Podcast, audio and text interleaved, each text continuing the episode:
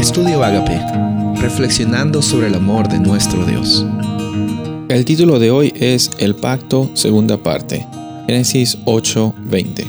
Edificó Noé un altar a Jehová, y tomó de todo animal limpio y de toda ave limpia, y ofreció holocausto en el altar. Es probable que esta historia del diluvio te traiga bastantes preguntas. Eh, más que respuestas, estamos eh, quizás en este proceso de encontrar que Dios siempre es fiel. Es algo que no podemos dejar de ver incluso cuando leemos estos versículos.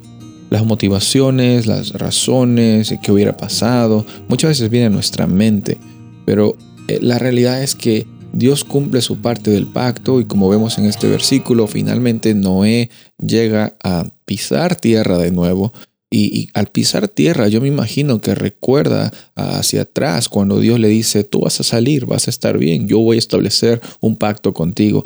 Por eso es que vemos que Noé establece este altar, por eso es que él responde a esta iniciativa de Dios, y prácticamente eh, eh, lo hace como en respuesta a, a la promesa que Dios había hecho y la promesa que había sido cumplida. Es hermoso saber que Dios, eh, la promesa que Dios hace es promesa que Dios cumple. Hoy día tú puedes decir lo mismo. El pacto que nosotros tenemos eh, con Dios por medio de Cristo Jesús es un pacto que es una promesa hecha, es una promesa cumplida y también es una promesa que en un futuro también se cumplirá en nuestra restauración total. Son procesos que nos toca vivir, pero en el proceso no hay que perdernos en el futuro, sino vivir en el presente.